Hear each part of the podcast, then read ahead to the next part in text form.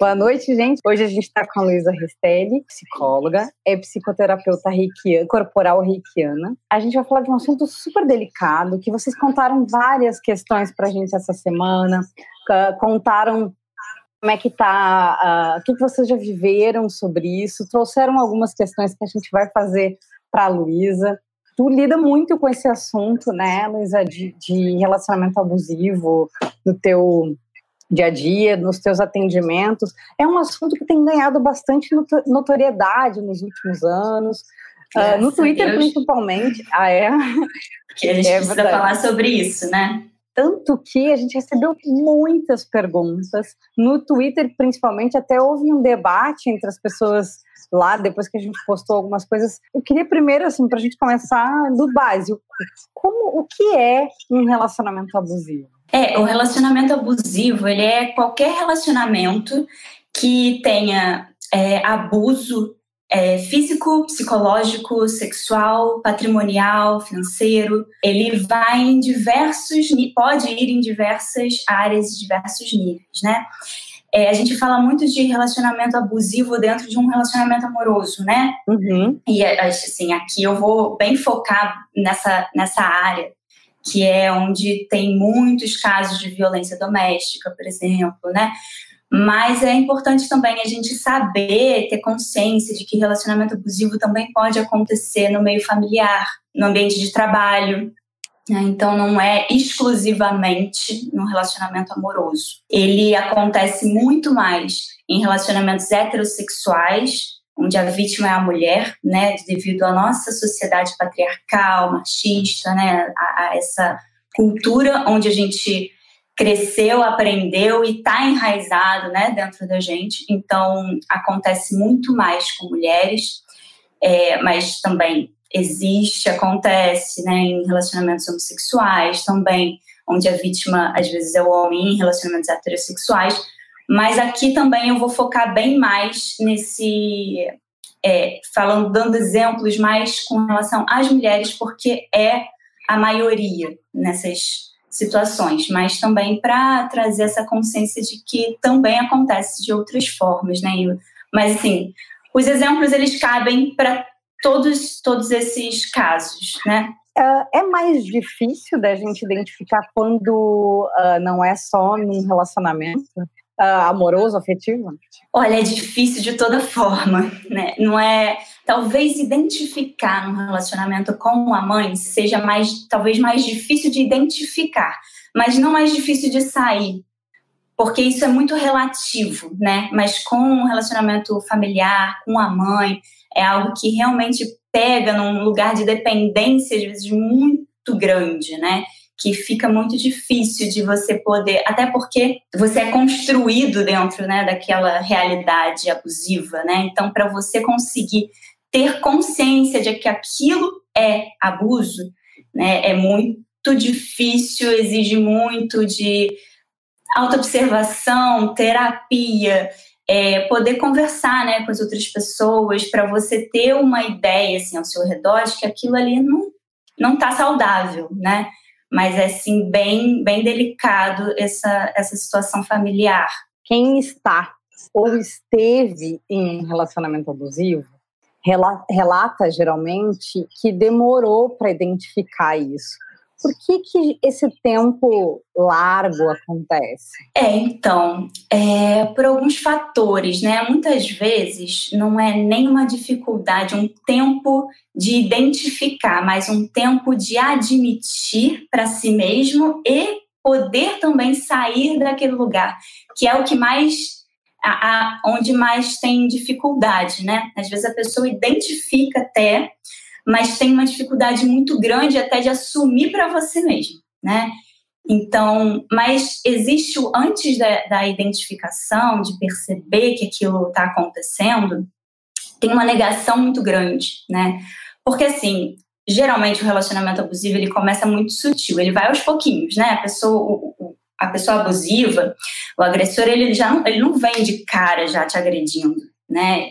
Primeiro começa, um, eu vou focar aqui mais né, nos relacionamentos amorosos, né, mas primeiro começa uma coisa bem, é, tudo mais flores, né, tudo mais é, agradável, feliz, aquele momento que é um êxtase, é tudo muito intenso, muito bom. Aos poucos ele vai minando a sua autonomia, vai minando a sua autoestima, vai te isolando de ajuda. Esse é um ponto que também acontece muito e que tem, dá muita dificuldade da pessoa sair, porque o, o agressor ele te isola, ele tira você da sua rede de apoio, né? Ele vai te isolando dos amigos, aos pouquinhos, bem sutilmente. Exatamente para isso também, né? Porque quando você não tem rede de apoio, fica muito mais difícil de você sair de, um, de uma relação abusiva, né?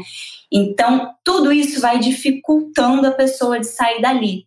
E inicialmente existe uma negação muito grande, porque ao mesmo tempo em que tem essas situações de abuso, tem um lado que também é muito bom, que a pessoa faz tudo para você, que te conquista, que é maravilhoso tal.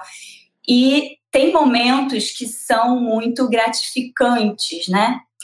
E reconhecer isso, né, que você está num relacionamento abusivo também é muito difícil da pessoa assumir, porque gera isso é um relato assim que acontece sempre é um, uma sensação de culpa e vergonha por estar naquela relação. Então a pessoa tem dificuldade de assumir para si mesma e assumir para o outro, né, para as pessoas e que ela tá ali porque ela se sente culpada como se é ela que se enfiou ali, ela que é fraca, não consegue sair, é, vai criando um monte de crença a respeito disso, né?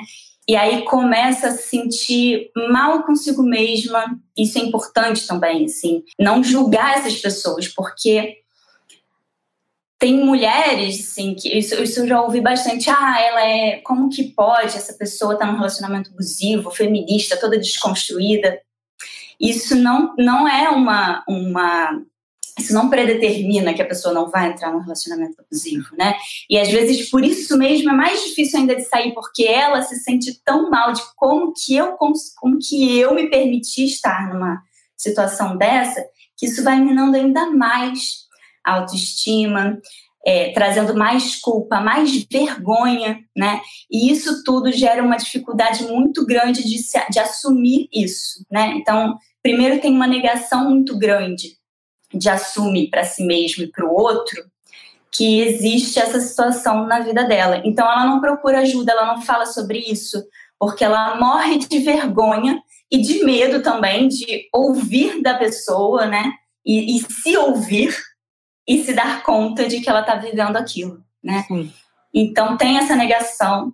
Quando a pessoa identifica que ela está nessa relação abusiva, tem também uma grande dificuldade de é, às vezes por ameaça, né? Porque a, a, relação abusiva muitas vezes passa por uma ameaça é, financeira, psicológica, física, né? Então existe também uma dificuldade, um medo muito grande de retaliação. E aí fica um conflito entre estar tá percebendo que tem alguma coisa errada, mas ao mesmo tempo já está tão fragilizada né, nesse sentido de, da autoestima que fica num conflito de sou culpada, não sou culpada, será que eu sou louca, né?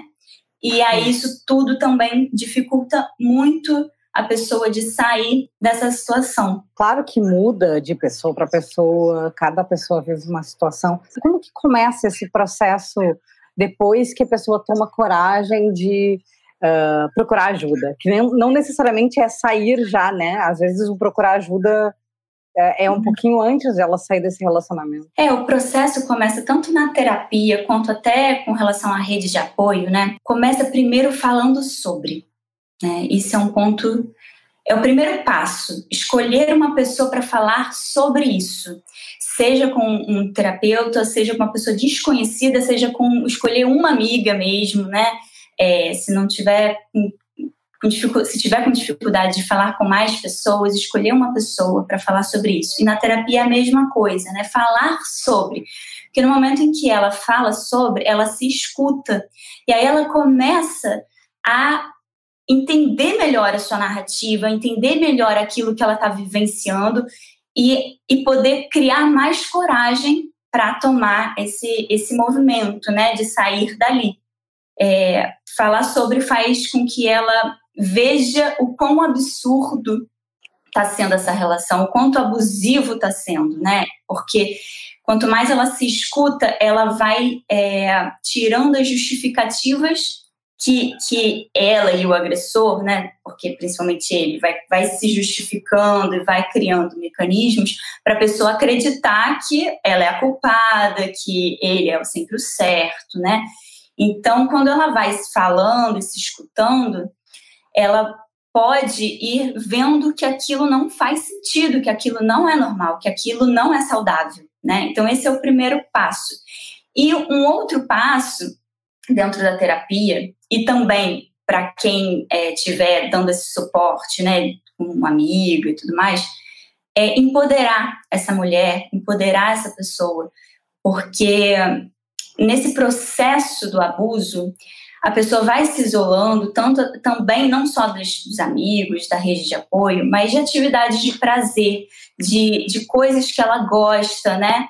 É, das suas, dos seus projetos de vida. Isso tudo vai sendo tolhido, né? Porque quanto mais ela tem, tem é, cerceada, né? Quanto mais quanto menos, na verdade, ela faz coisas que te traz um poder, que te te gera prazer em, fora do relacionamento, quanto menos isso acontece, mais poder essa pessoa tem sobre ela. Né? Então, é, esse processo do abuso ele vai acontecendo muito por aí. Então, um desses processos é exatamente poder incentivar e apoiar essa pessoa a buscar coisa, retomar projetos, criar projetos novos, é, ter o contato de volta com os amigos, é, apoiar e mostrar para ela as suas capacidades, as suas potencialidades, né? Para trazer de volta o poder pessoal dela. Que esse processo de trazer esse poder pessoal de volta, que vai ajudar ela a, a ver que existe sim, que é possível sim sair daquela relação e que ela tem recursos sim para vivenciar essa, essa saída dessa relação e se reconstruir e que isso vai ser bom, que ela vai poder ter uma vida muito melhor, né? Sim. Mas para isso ela tem que recuperar essa autoestima. Como é como que eu faço para falar para uma pessoa que ela está num relacionamento abusivo?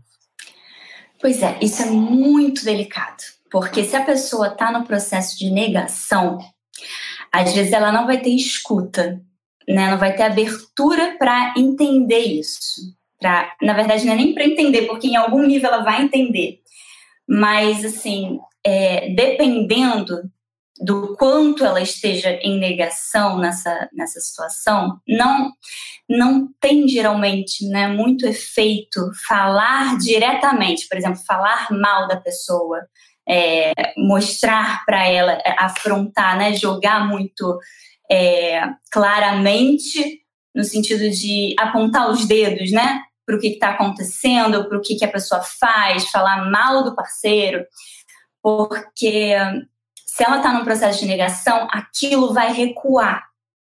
Pode, né? Geralmente é o que acontece.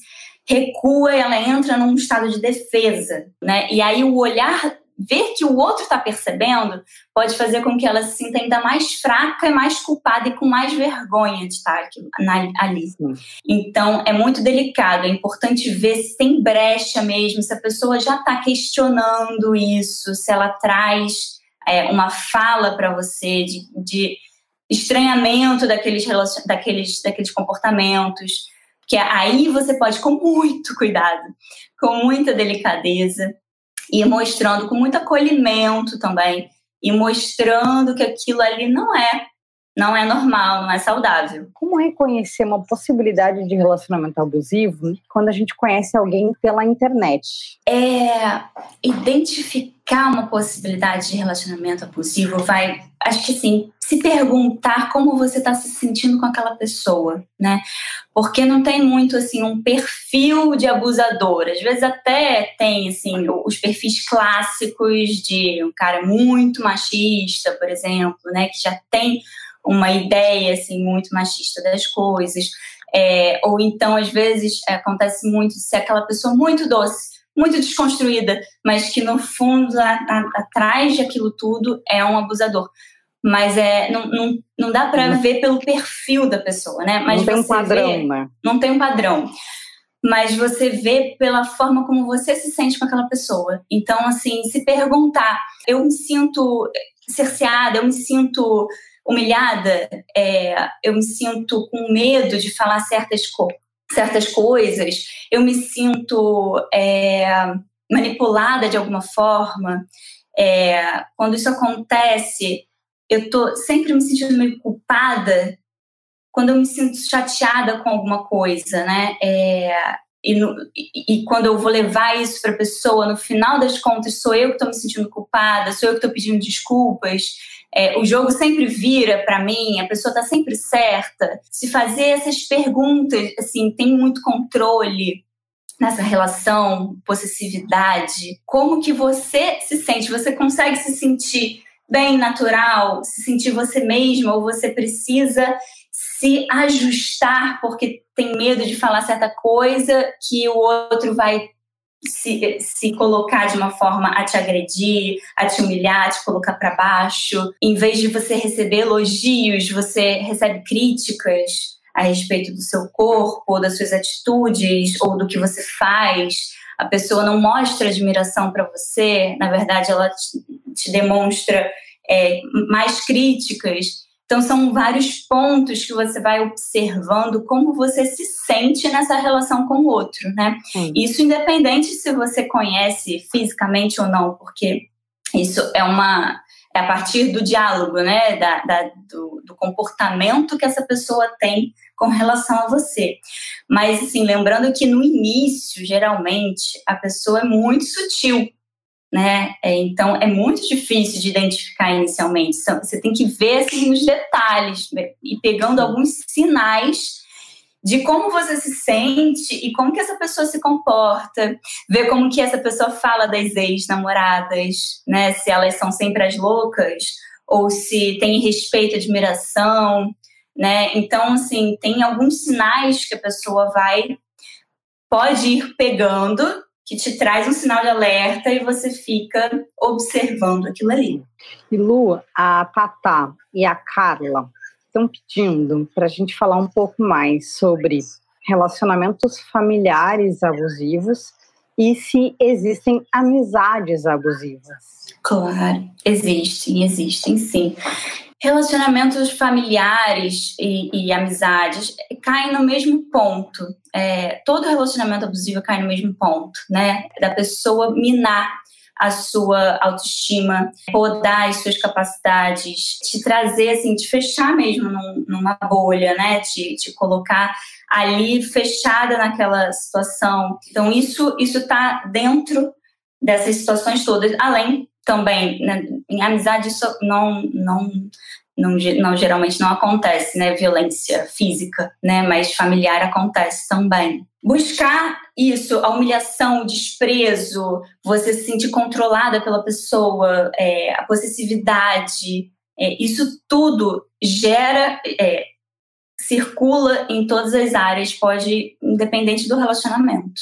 A Mai perguntando se uma pessoa que sofre abuso pode reproduzir esses abusos em, em, seus relacionamentos, em outras relações. Isso pode acontecer. O que pode acontecer também, e aí é uma reação ao, ao abuso, né? Geralmente no, no próprio relacionamento abusivo, é a pessoa, por reação àquela, àquela, àquele relacionamento abusivo, ela começa a ter relacionamentos agressivos, a ficar deprimida, enfim, ela tem algumas reações que ela pode e que na verdade são reações ao abuso, né? Então, às vezes ela se comporta de uma forma agressiva, mas aquilo está sendo uma reação àquela relação abusiva. Isso é importante também de, de poder é, discernir, né?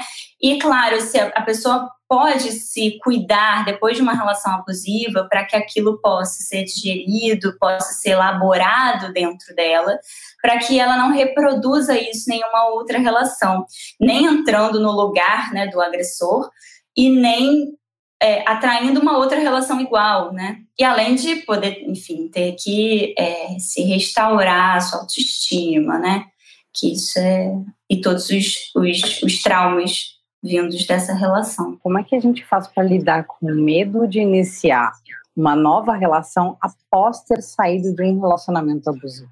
É, terapia é muito importante nesse processo. Trabalhar essas crenças que podem ser desenvolvidas de eu tenho dentro o dedo podre, relacionamento saudável não é para mim, eu que sou o problema. Então trabalhar essa culpa e essa vergonha, mas principalmente a culpa de, de, de ter estado ali, porque a culpa pode gerar exatamente essa, essa ideia de que você vai entrar numa outra relação assim, ou que todas as relações são assim, é, ou que você pode gerar aquilo para você, né?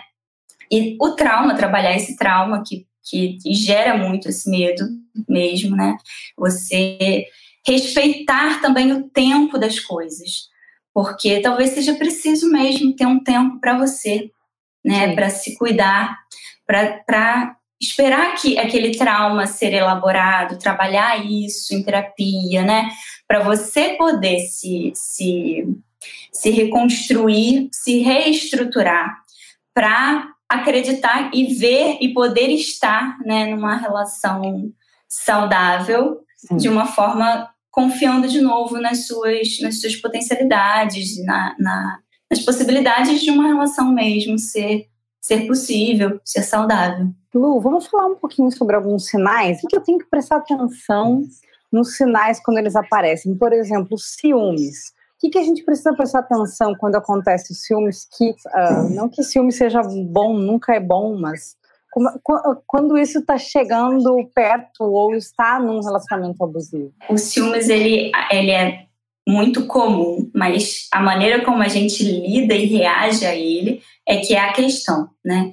Então, quando esse ciúmes, ele se te, te poda, né, ou te gera medo de alguma reação da pessoa, é o ponto onde você precisa, é, é, é, o sinal, né? Então, assim, a pessoa quer as suas senhas das redes sociais, você não pode sair com os amigos, você não pode sair com determinada pessoa, é, tem ciúmes da sua família, ciúmes de todos os seus amigos. E, e esses ciúmes que vai também te trazendo, te gerando um isolamento, né? E porque vai te cortando a relação com as outras pessoas. E tem também uma questão que você falou no início, várias pessoas relataram, que é o afastamento que a, o, o, a pessoa que abusa geralmente induz a outra pessoa a se afastar uh, de seus familiares, seus amigos, né?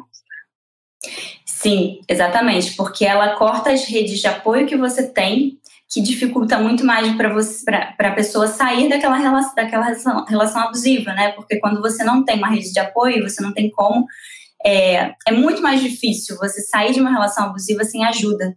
Sim. Então ela vai cortando aquilo para você te enfraquecer mesmo, né? Tem é, uma, é, uma questão, Lu. A Rê estava falando que ela, ela conseguiu sair de um relacionamento abusivo antes da quarentena. E a gente estava já recebeu várias notícias de que com a quarentena aumentou o número de casos de violência doméstica em 50% de relatos, né? Como fazer isso na quarentena? Essa é a pergunta. Né?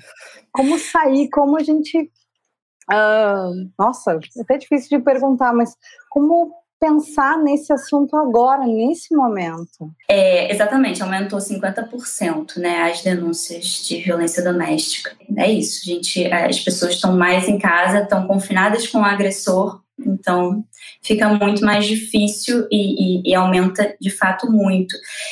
É, a rede de apoio, né? Então, assim, se a pessoa já está identificando, e principalmente em violência doméstica, né? Pedir ajuda, é, ligar 180, né, para denunciar, 190 para chamar a polícia, né? Quem está observando que aquela pessoa está vivendo uma situação dessas, né, e, e precisa de ajuda para lidar com isso na quarentena e sair daquela situação, é oferecer esse apoio, é, até se for necessário abrigar essa pessoa em casa, né? Tem redes de suporte à mulher que fazem atendimento psicológico, de advocacia, às vezes até de abrigo mesmo para as mulheres que precisam. Tem, tem várias redes é, de mulheres para ajudar nisso, assim, para dar esse suporte.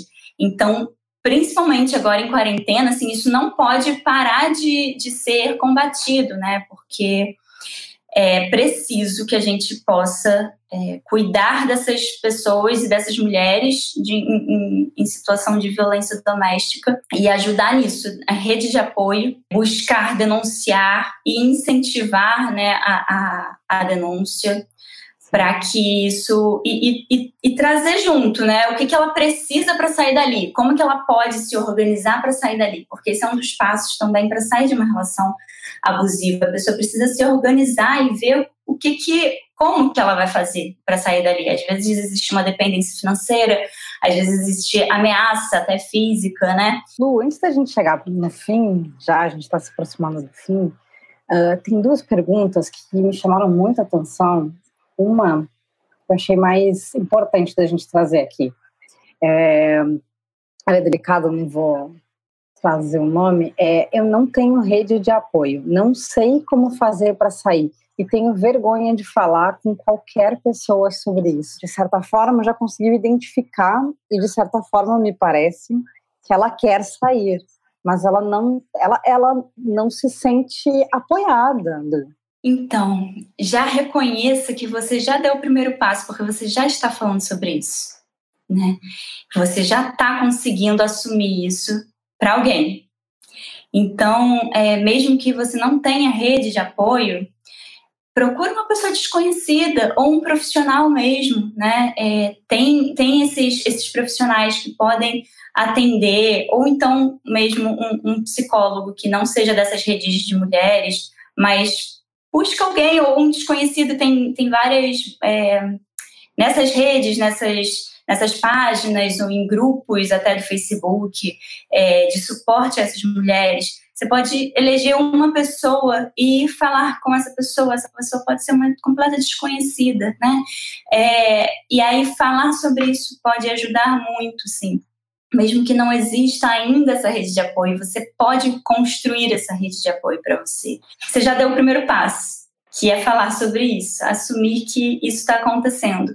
Então, se você quiser, inclusive, me mandar um inbox, eu estou totalmente à disposição para falar com você sobre isso e a gente conversar e, e buscar soluções.